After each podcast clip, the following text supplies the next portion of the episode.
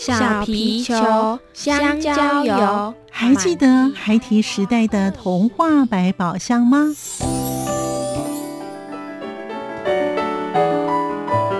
我是桂文雅，世界是一本美丽的书。我是曹俊彦，从小就喜欢画画。我的人生我是王淑芬。当全世界都在下雨，泥泞不堪，全世界。我是王家珍，持续不断，好好的写。我是林世仁，创作儿童文学，让我找到自己生命中的阳光，可以探寻到生命中充满不可思议的兴奋。现在就跟着徐凡，我们一起施展魔法，回到时光隧道里，一起去挖掘笔尖上孩提的奇幻之旅吧。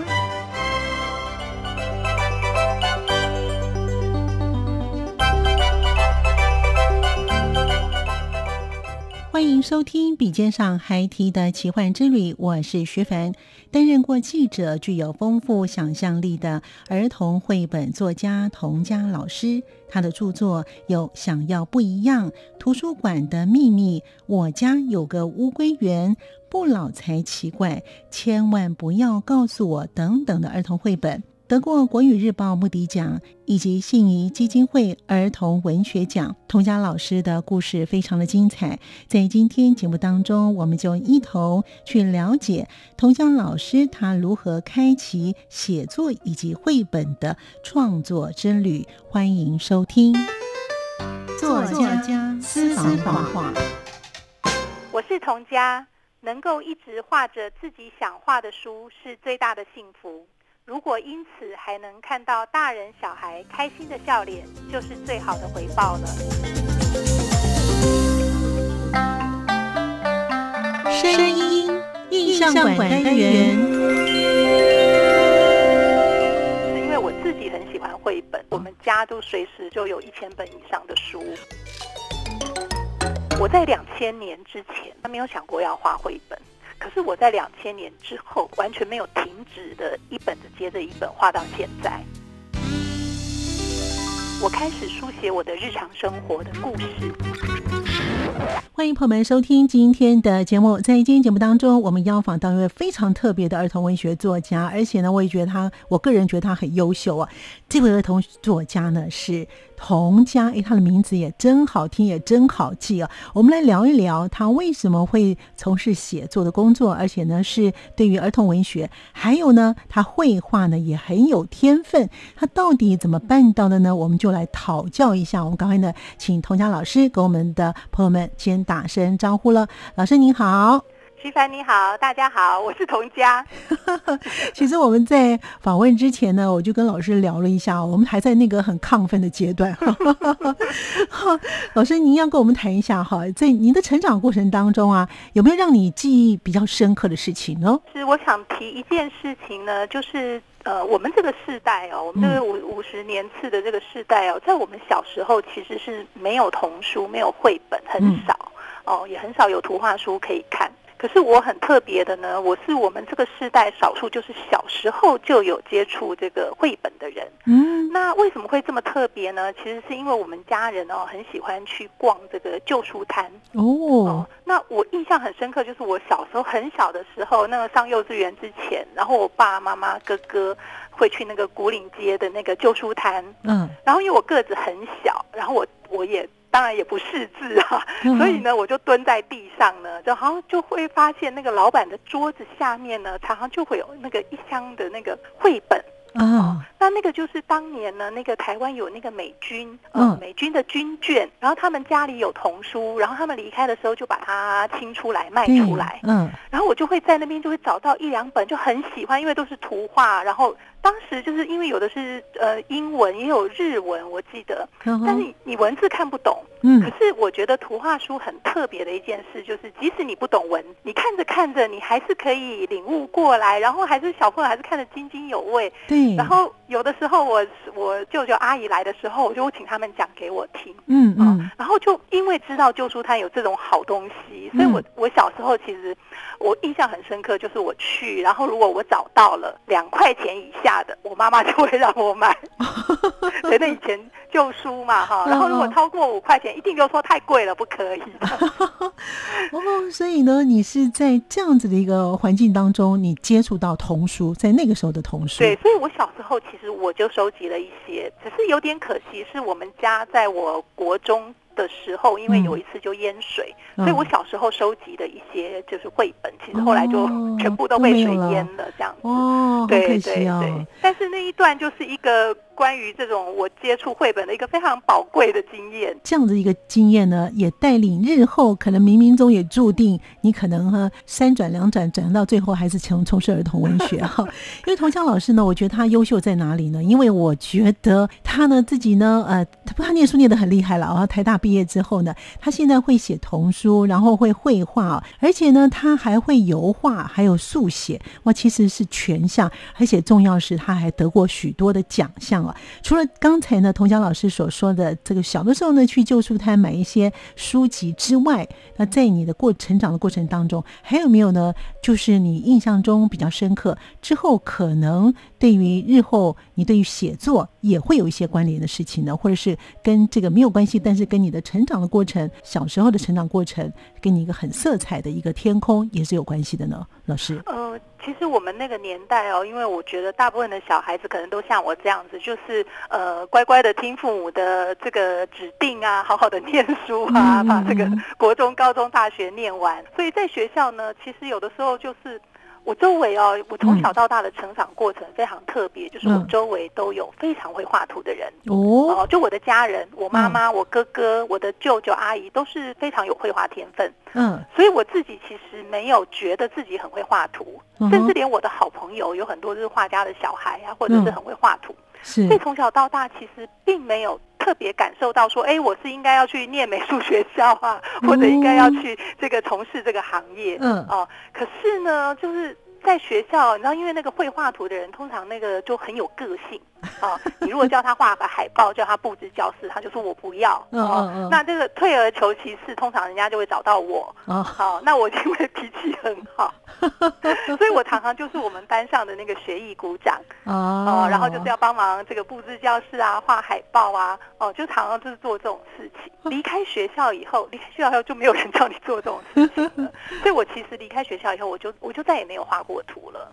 那比较跟绘本有接触，反而是我。开始带小孩之后，嗯嗯，对，那因为生了小孩，我其实当初因为生了老大，因为手气不太好，那个大女儿非常的难带，哦，那所以我我本来就是现代女性，我其实是一个非常热爱工作的人，我就想要继续留在厂，对，那可是因为那个小孩就呃一来就一直被保姆退货，然后送去我妈妈家又一直哭，哦，所以我最后。我其实最后是不得已辞了我的工作，我最后一个工作在联合晚报的专栏，是因为你本身也在当过记者跟对，那我的专业是做民意调查，嗯，那当时哎呀，这说起来就会觉得天哪，我如果在那个二三十年前还留在民意调查这个行业，那我现在不是就是某家民调公司的老板？好，开玩笑的，一定是。可是当时呢，就其实当时就是相当无奈，我就把工作辞掉。嗯嗯，对我们带小孩，因为生手，那我的小孩很会吵，所以我就。我又我其实不太知道怎么带小孩，可是我就想说，就只要逗他开心，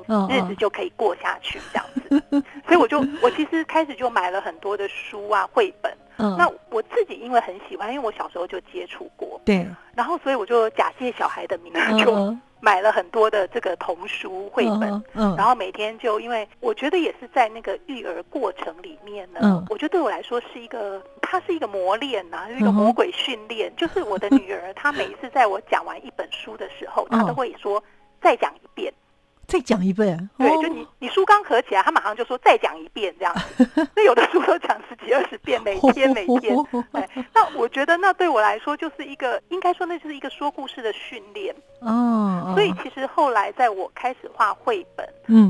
我开始画绘本，是我的小孩终于已经上了幼稚园，上了小学。可是前面等于有十年的时间呢，嗯，我每天每天都在讲故事，在念绘本。哦，那这个等于对我来说，等于说我其实已经做了一个基础训练了。对，我对于故事非常的熟悉了。然后我对于怎么样会吸引小孩子。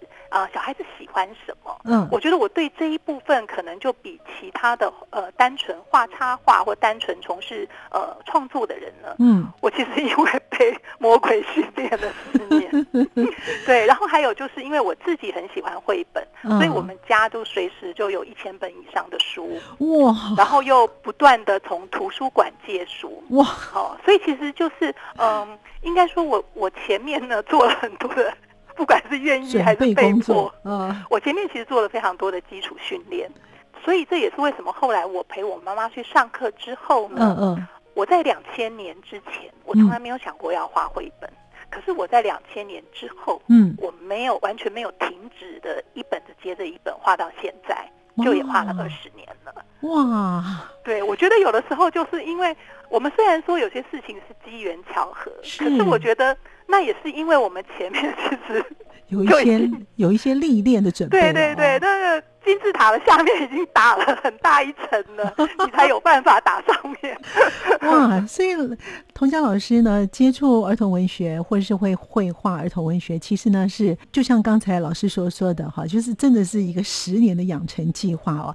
但是呢，你虽然是因为孩子的因素啊，就念故事给他听，你自己也喜欢哦，要真正动笔写啊，是另外一回事哎。那你什么时候或者是在什么机缘之下开始真正动笔？去写绘本，或者是去画绘本呢？老师，因为我把工作辞掉带小孩，然后就又生了老二。其实我有十年的时间，就是二十四小时跟小孩朝夕相处。嗯，然后我一直到的我的小女儿上了幼稚园，嗯，就是你这样子。十年之后，你终于他去上那个半天班，然后半天班其实早上九点进去，十一点多就送回来了。哦哦哦，对。可是呢，就是你终于有了那个两个小时，小孩子不在身边。你知道，我们好不容易小孩子不在身边，你当然想说，我赶快去买菜，我去邮局，我去修车，我去办事，我去做。你希望把所有事情都做完。对。可是其实两个小时根本就不够用。嗯。有一次，我的邻居看到我，他就说：“哎，童小姐，我看你好忙哦，你都用跑的。” 好，我心里想说，当然要用跑的，等下小孩就回来了。可是其实也因为当时我的这个邻居他这样子讲哦，其实我就我就反省了一下，嗯，我觉得这些所有的日常的琐事、日日常的事情呢，我当年抱着小孩、牵着小孩，我也要做，嗯。可是现在如果这个小孩他离手了，我还做这些事情。那这样子就有点可惜了，嗯嗯，对，所以我当时的心情就想说，好，那这两个小时呢，我要来做小孩子不在身边我才能做的事情。哦哦，那个要扫地，你等小孩子回来再扫。也可以，对对对，所以那时候其实也是一个觉悟，觉得说，哦，我这样子。经历了这么长久的，然后小孩终于离手，我其实应该要珍惜这两个小时，然后我要来做我自己一个人可以做，然后才能够那个为我自己做的事情。嗯嗯嗯。那其实两个小时哦，你连去麦当劳打工，人家都不收你。是的，没错。所以那早上百货公司也没开。没错。两个小时呢，我当时后来想就说，那我唯一能做的事情就是写稿。嗯嗯。哦，所以我就把每我每天呢就去买各大报。嗯，然后研究人家的副刊哦哦，然后看人家那个副刊要什么文章啊，然后这个报有报格，版有版性，哦，不 要乱投一通。我就研究了一下人家的副刊啊，不管是家庭版也好，文学版也好，然后我就开始投稿。家庭主妇呢，其实你也没有什么题材可以写，你每天最熟悉的也就是你的日常生活，嗯，你跟小孩子的互动，嗯，哦，所以我在当年就是我的小孩子出呃。进了幼稚园、小学的室友我有两个小时自由的时候，我就开始写了一些日常生活的故事，嗯嗯，哦，就是妈妈的日常生活，然后可能一千字、两千字这样，然后去副刊投稿，嗯嗯。后来这些文章呢，其实在几年之后呢，嗯呃，它也都被我画成绘本，不管是给小孩看或给大人看的绘本，哇！可是那个却是一个很特别的机缘，就是我开始书写我的日常生活的故事。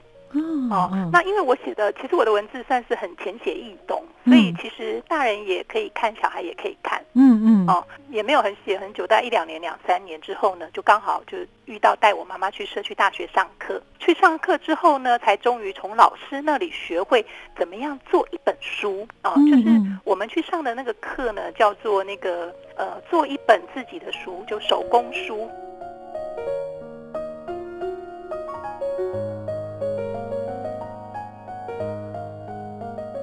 童佳老师因为要带着妈妈去社区大学上课，才从老师那里学会了如何做一本书。以及老师将他的童年故事还有日常的生活都写在部落格，因此也开启了他的创作计划。另外，童佳老师也谈到，他的母亲是个严格的母亲，因此他在写作的目标上是让人家看得懂，是最高的指导原则。同时，老师在写桥梁书的时候，还会去注意不同阶段的孩子们，他们所学习到多少字，真的实践了让人家看得懂的最高指导原则。我们继续聆听童佳老师与我们听众朋友继续说。觉得要画绘本呢，其实有一个很重要的点，你不只是要会画图，其实你要对故事敏感。但是我自己觉得一个基本的原则就是文字一定要是很通顺。嗯，哦，就你画了图，写了文章，写了故事，然后把它粘成手工书这样子。嗯嗯。对我当时去学的是，就是等于是做一本书的过程。那我当然就开始呢写了故事，然后开始就画。呃，我其实，在那个两千年上那个课，那课对我来说当然是非常非常一个重要的转捩点。哦，对，但是那是两千年的时候。对，两千年的时候去永和社区大学。嗯嗯。哦，可是我有时候会觉得啦，我觉得。或许每个人都会陪妈妈去上课，可是不是每个人 都会把事情做成这样。哦，因为当时其实因为我妈妈是一个非常内向的一个，就一个老婆婆，然后她都讲台语，然后我怕她我。我当然是怕他不能跟老师沟通，嗯嗯，所以我是那个司机兼陪读，就因为我已经结婚了嘛，那我在我家，我把晚饭煮完，把小孩子弄好，我就开车去我妈妈家接了我妈妈，然后带她去社区大学。嗯，那我想说，那那你还要送她回家，那不如我就陪她上课。嗯嗯，所以我就我就陪就司机兼陪读，我陪她上了一整个学期的课。对，然后你上课就要交作业，哦，这是重点。就很多人也许他带他妈妈来，他自己并不会写作业，可是我就。每天陪我妈妈，然后老师说要画什么我就画什么。嗯嗯。然后我妈妈没去，我还去了帮她抄笔。我上的那个课，而且更特别的是，呃，其实当时我带我妈妈去上，是因为我一直很想要栽培我妈妈成为绘本作家。哦。对，因为我妈妈很会画图啊。然后我就想说，哇，那我这这么会画图哈，我如果栽培她，那她以后她就不会一直很遗憾，她就是栽培她小时候。想念书没得念书，想做什么都没得做。嗯嗯嗯嗯，对，就我一直我的成长过程之后，我都一直很想要，就是让我妈妈她可以去学她当年没有学的。嗯哦，所以当时就一直觉得一心一意的想要协助她。嗯嗯嗯。可是没想到上这个课哦，就我带她去报名的时候呢，隔壁班有一个课呢，叫做儿童文学。儿童文学就是林真美老师开的。嗯嗯嗯。哦，那这个儿童文学呢，就不是教你创作，而是比较是介绍绘本上。就是介绍各国的绘本，然后那个旁边就有一个那个志工啊，他就跟我说：“哎，这个儿童文学哈，剩最后一个名额哦，哦，你要不要上？这样子？”嗯，我就赶快问我妈妈，我说：“哎妈，那个儿童文学你要不要报？这样子？你既然上绘本，不如儿童文学也上上一上。”嗯，我妈妈就说：“那个我没办法。”然后我我就是那个不理性的消费者，我就。你就帮他报名了？不是，我就帮我自己报名，因为他说最后他他其实剩一个名额，那我妈妈不要报，那我就觉得那你知道那个橱窗里面剩下最后一只 Kitty 猫哈，就我就我其实当场就报了那个课，当然是报我自己，我没有报我妈妈，因为我妈妈就说她不要，她对那个没兴趣。对，所以那一个学期我其实陪我妈妈上了一门课，我自己又上了。儿童文学的课哦，对，就开启了你的儿童文学之路。对，所以我其实我一边上创作的课程，我同时也一边上这个儿童文学赏析的课程。哦，然后把这个课程上完了之后呢，当然因为陪我妈妈上课，所以我妈妈做了一本书，然后我还做了两本书。我就司机兼陪读，我还学期末我还做了两本书。你妈妈没想说，你好像比较适合来念。对对，呃，其实我妈妈她后来有说，因为上完一学期之后，我有问我妈妈，嗯，她就说，她说她虽然也喜欢画图，可是我妈妈最喜欢的其实是木刻，就是雕刻。哦，她就说她喜欢雕刻、陶艺、篆刻，就啊，这种人很讨厌，因为她什么什 么都兴趣很广。对，但他喜欢立体的创作。那他就说他对故事没有兴趣。我觉得要画绘本呢，其实有一个很重要的点，就是你不只是要会画图。嗯，其实你要对故事敏感哦。那因为我妈妈，她就说，当然，我觉得那也是他们那个世代的成长过程。其实他们终其一生，没有没有人讲故事给他听，对，他可能也没有看过几本故事书，没错。所以他没有兴趣，我是可以理解。那他就说他没有那么感兴趣，这样嗯嗯，对。所以后来呢，呃，这个课程一学期结束之后呢，一直留在绘本创作的人 就是你了。对对，是我。没想到当时呢，因为无心插柳陪妈妈去上课，没想到你母亲帮你造就一个儿童绘本作家哈。应该说我妈妈留了一块给我啦，真的耶哈。好，所以呢，老师也把你以前在婚前的那个记者的那个本领又拿出来了。对，我觉得记者的训练哦，其实他有一个很好的，他对于那个。字数还有时间的掌握，还有那个敏感度也都很强。我我自己觉得，所有的人生的经验呢，不管当年是辛苦的，是喜欢的，是不喜欢的，其实我觉得所有的人生经验，在你未来，它一定都是养分呢。好，所以呢，也就是呢，林林总总呢，就开始呢，打造了呃，童强老师呢，往绘本这条路走了。那在此之前呢，因为我们刚才前面听到说，因为你婚后因为孩子的问题，后来呢，就专心带孩子啊。可是你在家里面的时候，也开始。会写一些文章吗？对，我从两千年开始画绘本。嗯，那绘本的创作，当然呃，它其实很不一样。就是绘本，呃，我画的比较多的绘本都是给小孩子。哦，它是比较多是 for kids 的。嗯，呃，文章。那我自己呢？因为其实我自己。我觉得我应该就是一个意见挺多的人，我对什么事情，我女儿就常常说你就是什么事情都可以大发议论这样。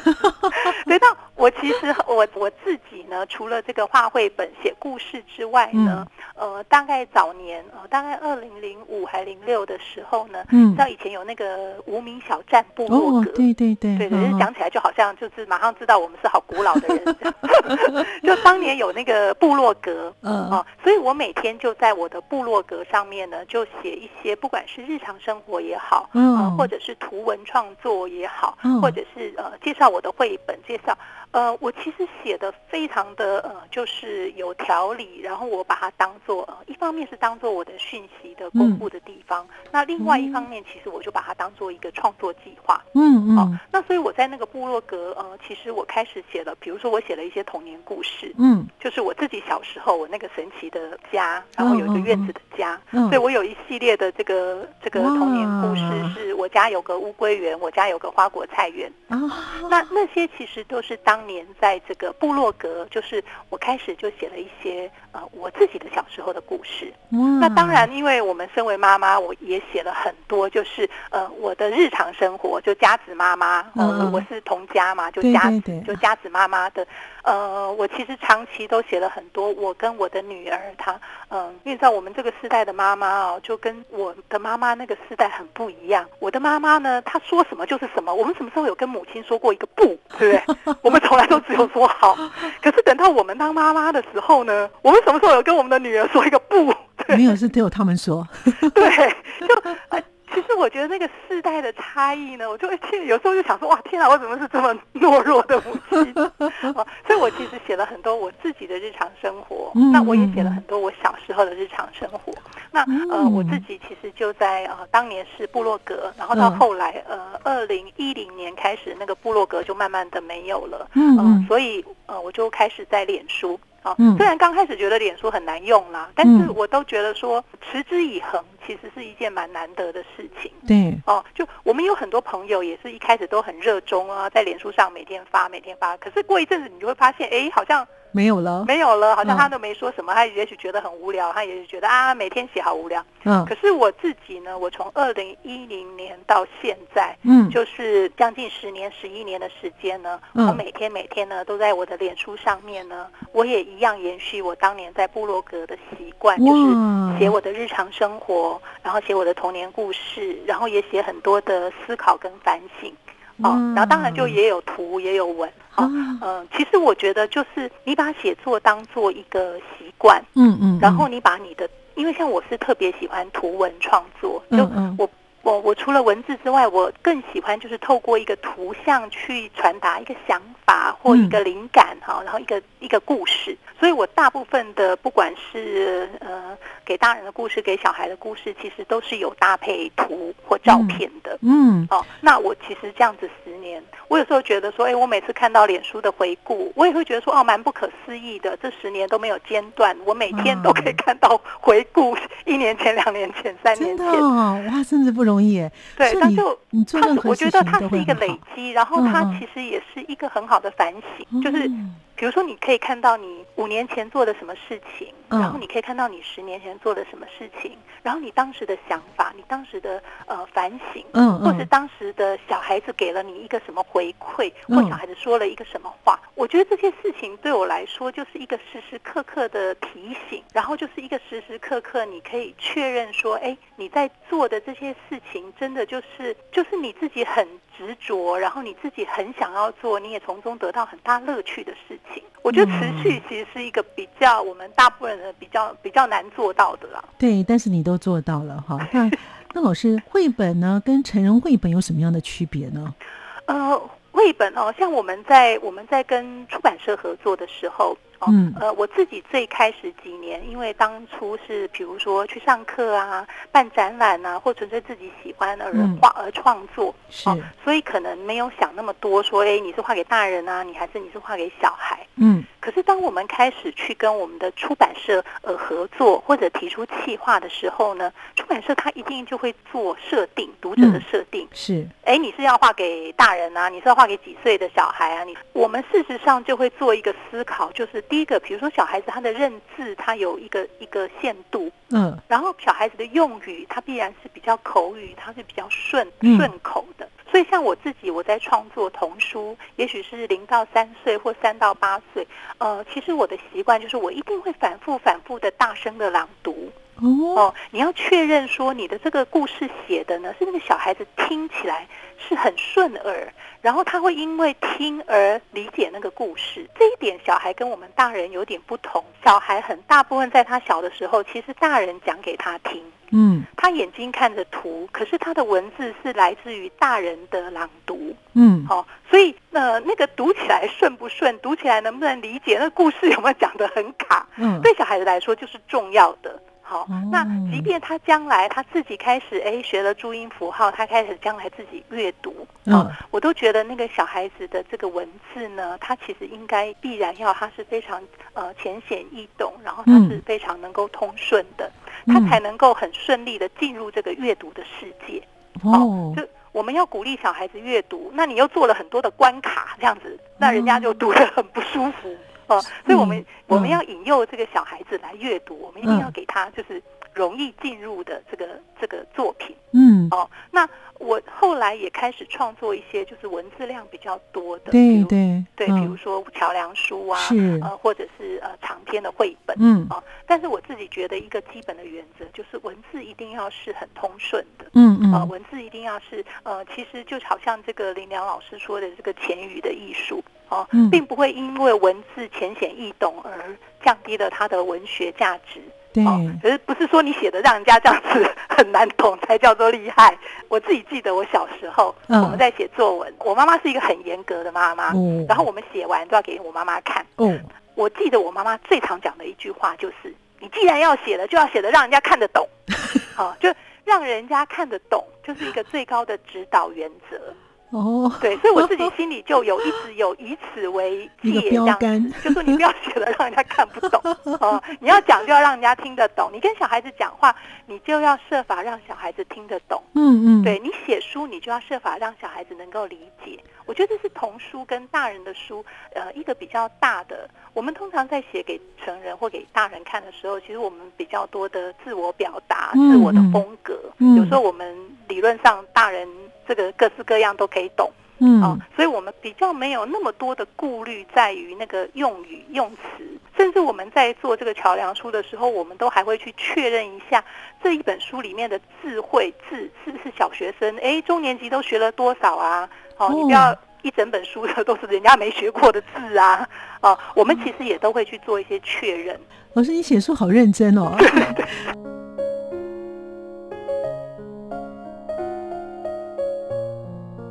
儿童绘本作家童佳老师的故事还没有说完呢，下礼拜更精彩，欢迎朋友们继续的收听，我们下次见。